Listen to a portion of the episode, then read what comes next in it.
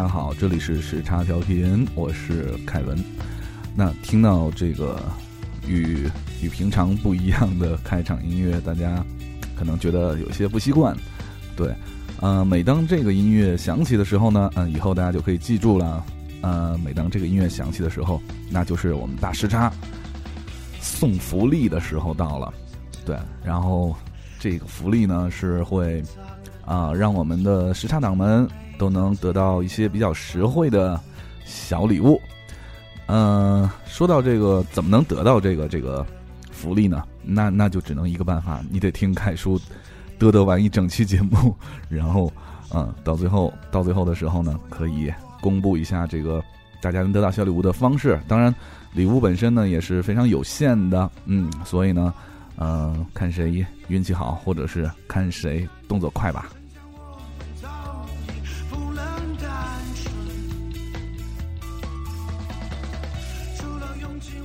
那开场的这首歌呢，实际上是我一直特别喜欢的一首歌，但是好多次在节目当中，平时我们的节目当中都没有机会能够放出来。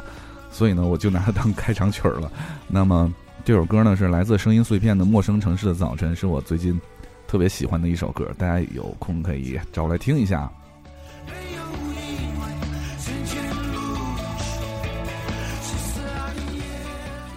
好，那么就回到我们今天的主题。既然送福利就要嘚逼嘚，所以呢，一开始我们嘚逼嘚的这个主题是什么呢？就是有关一部电影。那这部电影呢？嗯，哎，对了，应该大家呃，我们时差党们应该知道啊，就是有的时候呢，凯叔会收到一些这个电影公司的邀请去看一些片子，然后呢，呃，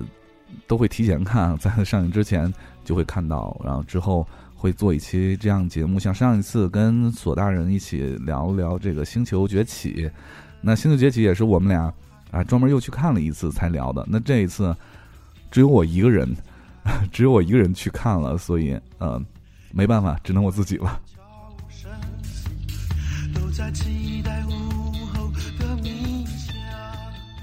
好，那就说到了这部电影，这部电影叫什么名字呢？叫做《移动迷宫》。那这部电影呢，是将要在十月二十八日在啊全国上映，是来自二十世纪福克斯的一部电影。那么在呃，应该得有半个月了吧。然后半个月之前呢，受到这个二十世纪福克斯，现在也叫二十世纪福斯电影公司的邀请，然后嗯，去到这个他们的办公的地方，有一个只有十四个座的一个小影院啊，小放映厅是他们自己的。然后在那里看了这部《移动迷宫》。那最近如果大家在北京，就是在北京的我们的这个党员们啊。然后能在地铁上面的，就是，呃，很多这个放映的地方，放映广告的这个屏幕上都能看到这部电影的预告片。所以呢，很有幸受到了这个福克斯的邀请，看了一下这个媒体邀请场。那十四个座儿，嗯，非常的少。对，然后我记得那天有这个我去了，然后还有我们一些比较知名的这个电影的播客。的制作人们也去了，然后另外呢，还有像豆瓣儿啊，像时光网啊，对，像像这一些，还有一些那个那个平媒的这个朋友们，媒体朋友们也都去了。那看了这部电影，当时就是进到那个小放映厅的时候呢，还觉得蛮有意思的。有一件小小细节啊，有一个小细节挺有意思，是现在他们在放这个电影的时候呢，会在每个座位上有一个小的这个。手环儿可以把这个小的这个手环呢绑在这个手上，然后因为因为这一部电影嘛，算是略带一些这个惊悚啊、什么悬疑啊，这个这种这种风格的电影，所以那个手环可以实时监测心跳。对我觉得这个技术还蛮有趣的，所以当时也试了一下啊。当这个心跳略快的时候呢，嗯，你能看到就是。你你那边显示你的那个位置呢？是是有这个红色红色的那个呃那个显示，感觉就是说感觉要死了，对，就是那那种感觉很奇很奇怪啊，很奇妙，但是也觉得蛮有意思的，至少比弹幕这种影响观感的方式要，我个人感觉要好很多啦。嗯，关于这部电影本身呢，先介绍一下这个比较基本的一些一些资料吧。嗯。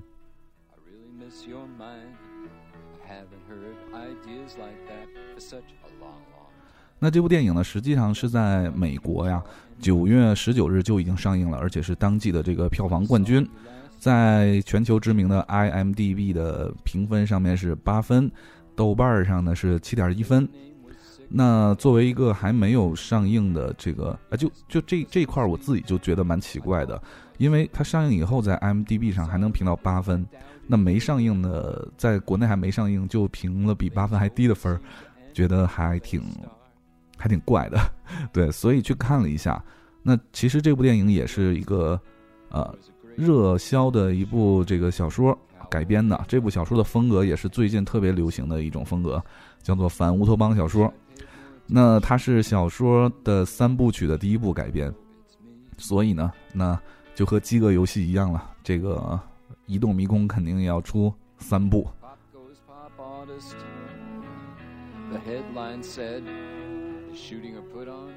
啊，我觉得一个人的录音的时候真的是特别的就很不习惯啊。像当初呃一个人做这个时差情书的时候，那九十秒就结束了，还好。现在一个人在这做做这种大节目，就觉得好渴啊！我先喝一口咖啡。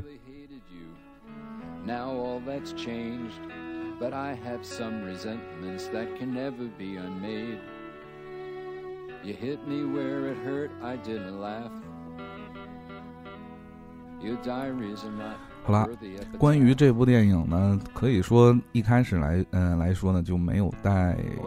太多的期待去，是因为大家都知道一个原理，就是凡是一部电影，它要出一系列的时候，那它第一，它的这个放映的第一部，肯定是不怎么好看的。比如说啊，因为它要交交代一些很多的这个呃情节。他先把最精彩的就放到了后面，然后先把这些情节铺垫先啊做进去，所以像 X 战警啊，像一些，嗯，这个这个这个什么蜘蛛侠呀，对，要拍一系列的，以后面还有还有很多的这个前传啊什么的才比较好看，对啊，还有像什么海海盗，呃，加勒比海盗啊，像指环王啊，像这一类的，都觉得好像第二部或者第三部会更好看一些，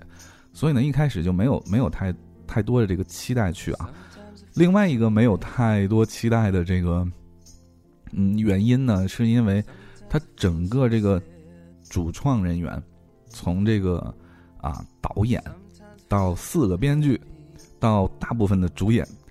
都是第一次参与电影的拍摄啊和创作，那对他们来讲就全是处女座，那所以说这个。那尤其是最有意思的一件事儿，大家可以看一下，就导演和四个编剧在豆瓣上连头像都没有，演员都是九零后，然后女主角呢就只有一个。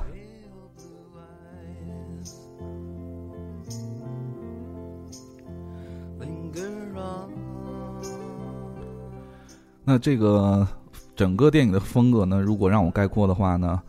呃，我觉得像像大逃杀加上。林中小屋加上心慌慌，加上饥饿游戏，再加上一个美剧叫《Last》，对，感觉就是这几样的一个大集合。那在这个本身，这个福克斯呢给给到我们的一个材料上是讲啊，他是这么说的：他说这个《移动迷宫》呢是改编自全球畅销小说系列的第一部，是科幻冒险巨制啊，首次将跑酷和迷宫元素结合。目前这个影片呢，已经得什么上映获得什么什么好票房，最后加了一句：影片类似《饥饿游戏》，影片的制作人是打造暮色系列的。哎，那我就就特别好奇，所以去看了。因为《饥饿游戏》这个系列啊，呃，尤其是下个月也要出《饥饿游戏三》，《饥饿游戏》系列是我自己就挺喜欢的，挺喜欢的一一个一个电影的题材。嗯，而且那个啊，大表姐啊。那个珍妮弗·劳伦斯呢，对吧？最近在好莱坞，啊，大家可以看看 那个什么，对吧？照片儿，对，那个身材很好啊。而且他自己也也对这件事情，哎，怎么说到这儿来了？他自己对这这件事情也也也发表自己看法，说我的身体是我自己的，对吧？我觉得这个态度还蛮好的。嗯，尤其是大表姐也是我比较喜欢的演员。呃，从从她演这个几个游戏啊，包括她演这个呃《X 战警》里的那个模型女，对吧？然后还有，其实模型女就跟没穿衣服一样嘛。然后另外还有这个，呃嗯，她跟那个布拉德利·库珀一块演的那个《乌云背后的幸福线》啊，也是拿到了这个奥斯卡的最佳女主角。哎，怎么说到她来了？这个片子里，那个移动迷宫啊，没有大表姐，但是它跟饥饿游戏呢有很多相像的地方，比如说都是要，呃，通过这个残酷的这个选选选择啊，然后才能生存下来。但是那个暮色系列为什么要要说这里这个影片的制作人是打造暮色系列的呢？因为移动迷宫这个片子很明显就是拍给嗯少男少女们看的，因为里面呢一水儿的这个帅哥。呃，当然，我们的男主角就不用说了，很帅。呃，九零后，他的那个 Runner 队的队长呢，是一个韩国的一个帅哥，也是九零后演的。嗯，另外，整部片子只有一个女女主角，这个女主角的这个性格呀，还有她的这个呃各种的这种反应啊，就是表演时的这种反应，还有情绪，都跟我们的暮色女女主角很像很像。所以，大家如果喜欢看暮色的话呢？应该能比较接受这种设定吧 stuffy。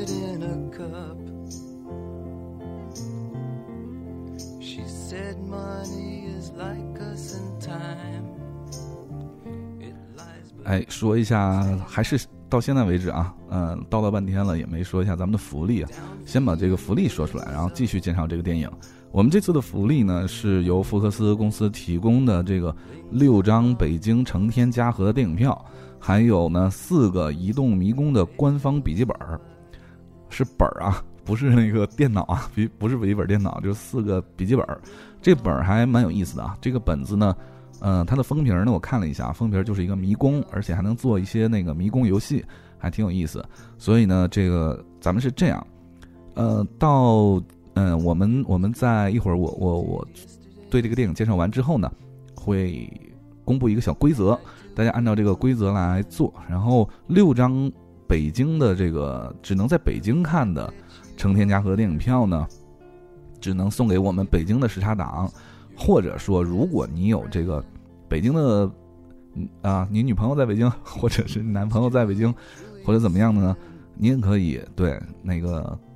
啊，把如果你中奖了，你可以把这个联系方式呢留给我们，我们寄给你，然后你再去寄给这个你的男朋友或女朋友。嗯，所以呢，既然这个北京的时差党们比较有这个优势啊，所以这个四个移动迷宫的这个官方的笔记本呢，我们就选择送给我们不在北京的外地的啊，当然就是也也不能是国外的，就是在国内的这个时差党们啦。所以大家啊，以下。就要介绍这部电影了，当然因为还没上映，所以我不能太剧透。嗯，想听呢你就可以听，呃，你就不想听呢，你可以倒到后面，直接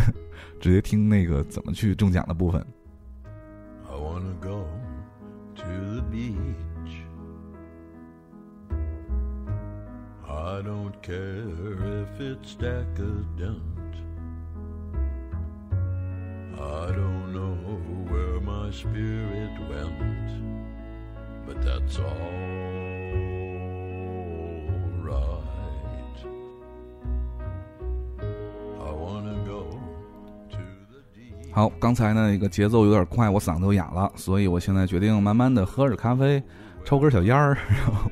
慢慢跟大家聊啊。先对这个剧情简单做一个简介吧这个影片呢改改编自这个詹姆斯·达什纳撰写的同名反乌托邦科幻小说三部曲里的第一部，讲述的是一个叫做托马斯的男生啊，男孩在电梯当中醒来以后，发现自己失忆了，除了名字呢，什么都不记得。其实这个我吐槽一下啊，在那个嗯电影里啊，你看到一开始的时候，他连自己叫什么名字都不记得，那大家管叫菜鸟。直到这个女主角啊，后来他想起来了，想起来之后呢，直到女主角来的时候，当然这个女主角还不是一开始就来的，基本上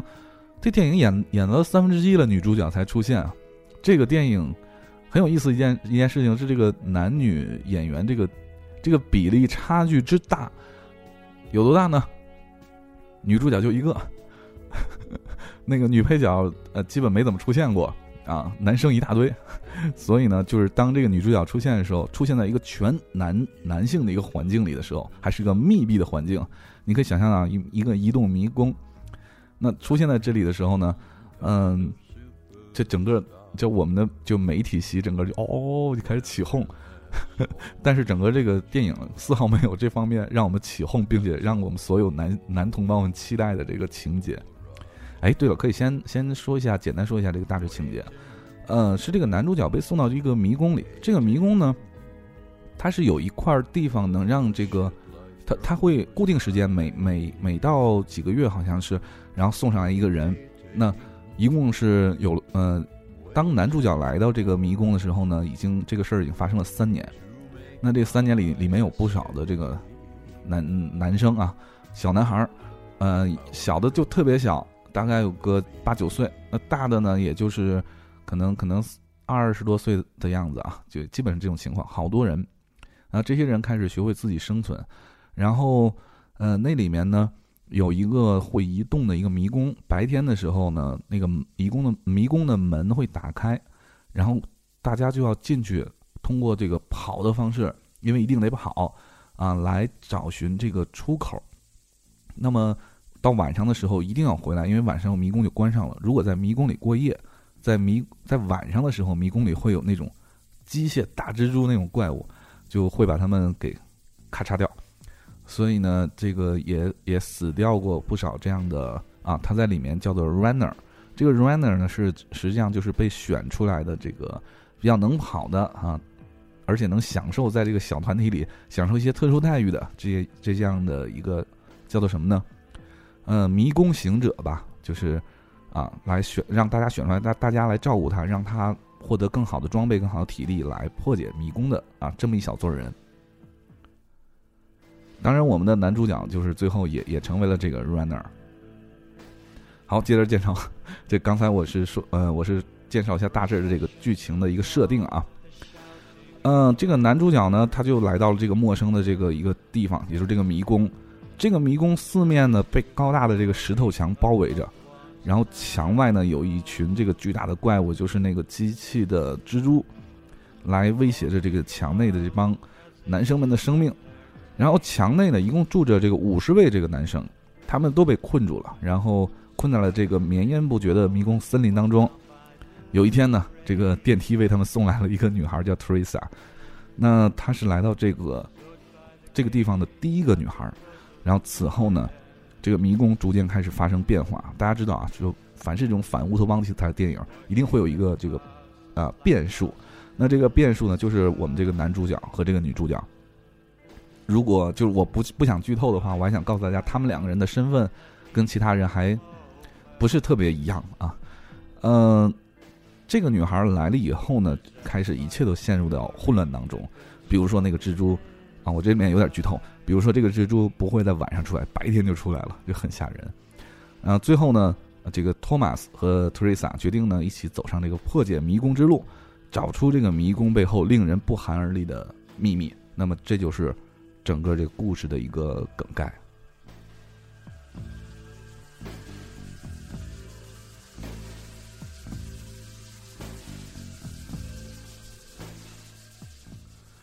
嗯，我们这样，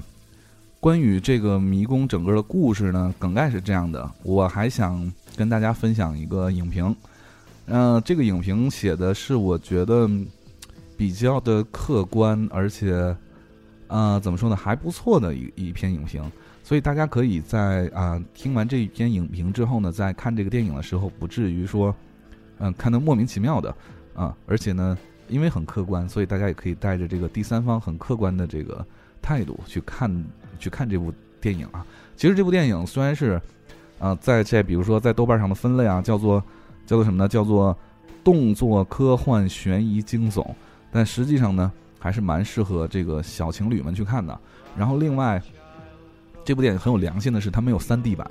因为如果有三 D 的话，会很晕的。真的，看二 D 我都看得很晕。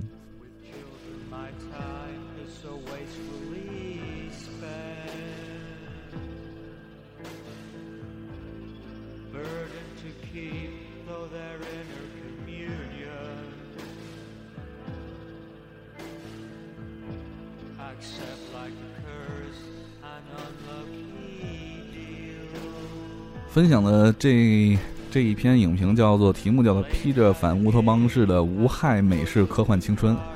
啊，非常有意思。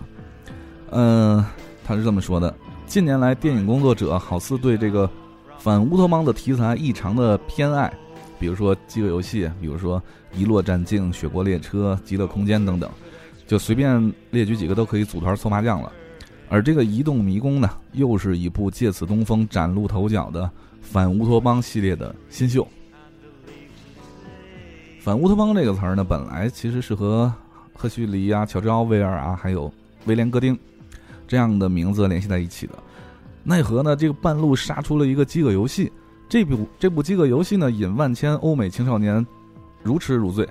顿时被拉低了整个的这反乌托邦的逼格。那么，到底什么是反乌托邦呢？维基百科告诉我们说，所谓的。反乌托邦主义是一个虚拟想象的境界，反映的是与理想社会相反的极端恶劣的社会最终形态。这种社会表面上是充满了和平，但内在却充斥着无法控制的各种弊病，比如说阶级矛盾，比如说资源紧缺，比如犯罪、迫害等等。移动迷宫呢，就是特别极为典型的这个反乌托邦的设定啊！一下就剧透了啊！一群少年被困在一个巨型的迷宫的中央空地，在这个啊，我这里要补充一句，这个迷宫是会动的啊。这个也就是说，你永远就是你不记录的话，你永远不知道这个迷宫的出口在哪儿，因为因为它每天会变啊。这些少年呢，在这个迷宫的中央空地当中呢，开始过起了这种自给自足的这个农耕生活，并且呢，自己又建立起了一套生存秩序和规则。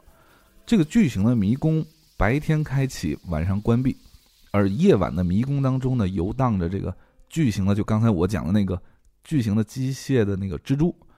对，这个蜘蛛也蛮奇怪的啊，虽然它是它是机械的，但是但是这个蜘蛛，就是你把它你把它弄死以后，就是砍砍死以后，它也会它也会留一些这个像像真蜘蛛一样的一样的这种这种什么体液啊这种东西。啊，蜘蛛就不说了，有点恶心。然后被这些蜘蛛蛰蛰到呢，或者吃掉都不是好玩的。所以，为了重获自由呢，这个少年当中有一批人，白天负责这个进入迷宫探索出路，也就是这些人呢，就是所谓我刚才讲到这个 runner，就是迷宫行者。啊，然而丧丧心病狂的是，这群瓜娃子居然刷了三年的这个迷宫副本还没有通关，直到我们的这个男主角。托马斯乘着这个破铁笼子来到了这个他们中间。显然的，这个反乌托邦呢，这些作品都要有一个变量，就像我刚才介绍的一样，这个男主就是这个变量。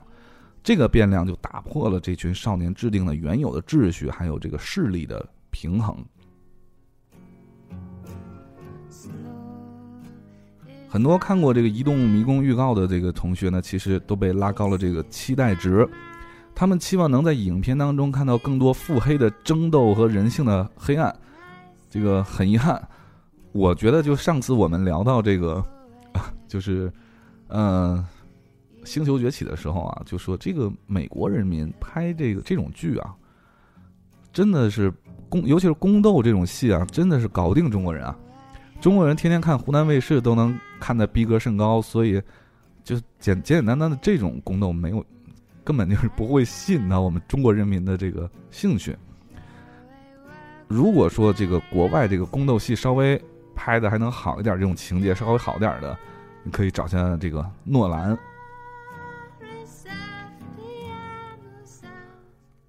这部电影当中呢，少年的心性如同他们年轻英俊的脸一般天真无邪。你耕田来，我砍树；你种萝卜，我挖土。就别提他们有多和谐了。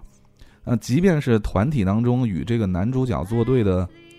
呃，眉毛侠 L B 啊，为什么叫眉毛侠？因为他真的是长得很很有特色的眉毛。然后这个 L B 呢，终究也是一个愿意牺牲自由来确保这个自身和自己这个小团体的安全，然后被迷宫模糊了身份认同的这种顽固保守派。还有。姗姗来迟的这个毫无存在感的女主角出现以后，一女对 N 男的梗，足以让重口味的同学们瞬间脑补一万字。而且那个片中所有的人啊，除了女主角自己，似乎没有什么性别意识。对，这这一点我要补充一下，就是这个女主角刚来的时候啊是晕倒的状态嘛，然后转天醒了以后就自己跑到这个房顶上防御。但是这些人完全对，就这些男生让大家很失望啊，就 完全对女性没有任何的。没有任何的反应，就觉得看谁都是跟他们一样的，所以呢，这就是，所以这就是一部这个叫做无害的美式青春科幻片儿，但是呢，他借了这个反乌托邦的一个非常流行的、非常潮的、非常嗯最近让我们都感兴趣的这么一个壳儿，对，所以说这部片子如果大家想看一些这个香艳的情节，我估计得到下一部。也许，也许才有吧。然后，至少这一部还是比较热血，比较青春，比较能跑，比较能打，呃，而且还比较的，呃，迷宫还是很漂亮的，还是很设计的不错的。June, July, and August It's probably hard to plan ahead. June, July, and August, said it's better to bask in each other. 这部片子呢，其实还被人称作是，你知道，大家都都很特别呃，就前一段时间大家经常玩的一个游戏叫做《Temple Run》，那个那个游戏就叫做什么？哎，叫什么来着？跑什么啊？神庙逃亡是吧？好像是，嗯，那那个游戏的这个电影版，那我们还是在这里要说说的这个跑酷的这个动作戏。其实呢，就也没什么好说的，就是一个字儿跑。男男主角一个人跑跑跑，然后男主角被这个大蜘蛛追的跑跑跑，然后男主角和这里面非常帅的这个韩国小伙伴儿，也就是第二主第二主角吧，一起跑跑跑。然后电影的电影的这个名字就叫做《The Maze Runner》啊，这个真的是。一直在 run run run run，那个，哎，最近好像特别流行一个综艺节目，也叫做什么啊，跑男是吧？Running Man 是吧？呃，这个电影名字还挺有意思，呃，The Maze Runner，感觉就是啊，这妹子软呐。对，如果记不住可以记这样。呃，那么这个迷宫内的动作戏份呢，总体来说，也也不如这个迷宫外小伙伴们这个爱恨情仇的戏份重。但这个男主角啊，刚进到这个迷宫的时候，还有这个第一次跟韩国小伙伴探索出口那两场戏，还是非常的引人入胜。呃，在这里我补充一点，嗯，这个这个片子里面有几个特别特别让人还觉得蛮不错的点，尤其是这个其中有一个啊，大家看电影的时候可以注意一下，那个韩国小伙伴啊，带着男主角来到一个林中小屋，这个小屋里面呢，他掀开一块布，他说只有这个呃 runner 才能才能。得到这个殊荣，才能来到小屋。我那个、那个、那个，当时那镜头特别震撼我。这个韩国小伙伴是唯一的一个就跑遍了整个迷宫的这么一个人，runner。所以他用那个小木棍儿，整个把迷宫做了一个。大家你要有如果有那个买房子的经历，可以看到那种那种就是沙沙土模型做成那样的一个一个一个东西啊，简直是 amazing，非非常非常让人觉得惊奇。嗯，其他的呢，就关于这个迷宫本身的这个迷宫本身的这个内容设计啊，内部设计，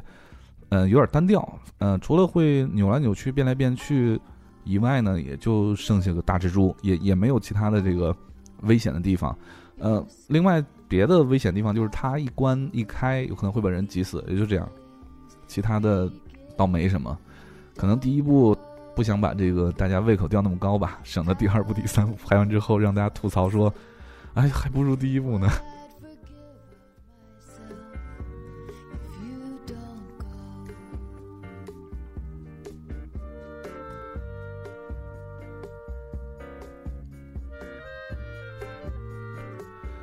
呃，另外呢，就是友情提示一下啊，强迫症患者，处女座。那个看这部片子的时候，可能会到最后会有一些这个抓狂的情况出现，因为这部片子哦，就一开始我们这个节目片头就开始说，就是它作为系列电影的第一部啊，它它会交代的就是没头没尾，只能给你一个大概的核心情节，把设定交代清楚。因为没头没尾，所以到最后也没人出来给个说法，说这到底是何方神圣建了这个迷宫呢？为什么要建这个迷宫呢？以及这个，呃，这些小朋友们被关在里面的目的，那当然目的在电影里有交代，但是也没交代很清楚。然后最后那个貌似幕后的一个大 boss，一个一个女人，老女人还幸灾乐祸的说：“啊，欲知后事如何，请听下回分解。”所以看来。这个后面两部大家不看都不行了。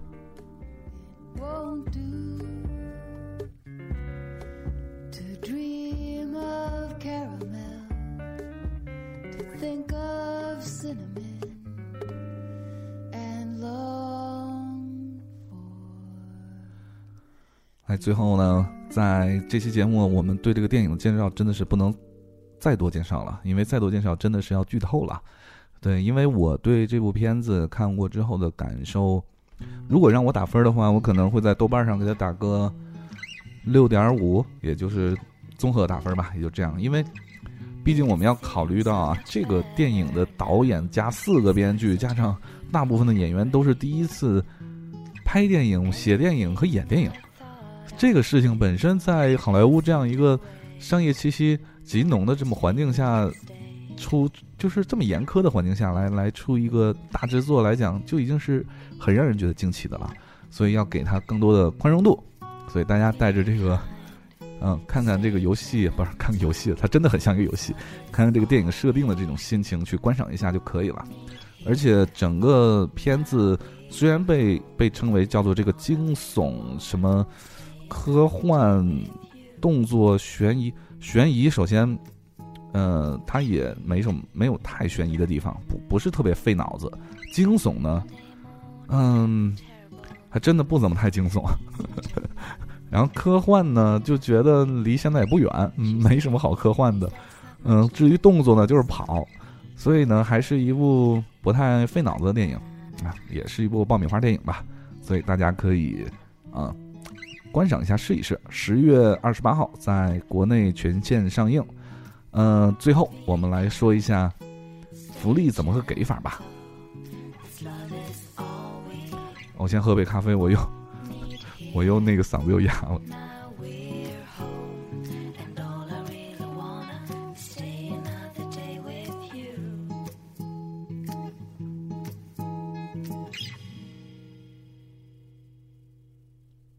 好，那说一下这个六张。北京成天嘉禾电影院的电影票和四个移动迷宫的官方笔记本儿，怎么个给法呢？嗯，大家可以分享啊，我我们这期节目会传到这个大家知道，就是各个平台上嘛，包括这个喜马拉雅，包括荔枝，包括啊百度乐播，包括嗯蜻蜓啊等等等等，不管是哪里吧，哪怕是这个微博，嗯，大家可以。在听这个这期节目的时候呢，把这个呃节目呢分享到你的朋友圈里面，分享到朋友圈里面呢，然后截下图，把这个图呢，然后再发给我们的官方的公共微信。嗯，我这么说听明白没有？就是，嗯，你只要分享到你的朋友圈里，然后呢，截个图，再发到我们的公共微信账号上就可以了啊。我们的公共微信账号。呃，时差党们应该都知道，就是只要你搜索“时差调频”的中文，或者“时差 FM” 的全拼，就都可以找到啊。我们的那个 logo，一看就知道了。把它发过来之后呢，我们会挑选发送最快的啊前前几名这同学吧。嗯，因为我不确认这个前面这个同学是不是都是来自北京的啊。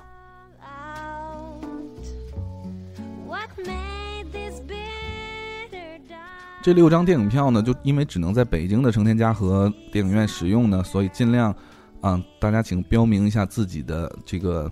呃，是不是来自北京的时差党。如果你是啊外地的时差党，有这个北京的朋友，你想送给他也可以，但是请说明一下，啊，然后呢，四个移动迷宫的官方笔记本呢，我们就送给我们啊非北京地区，但是在国内的时差党了。这个国外时差党实在不好意思，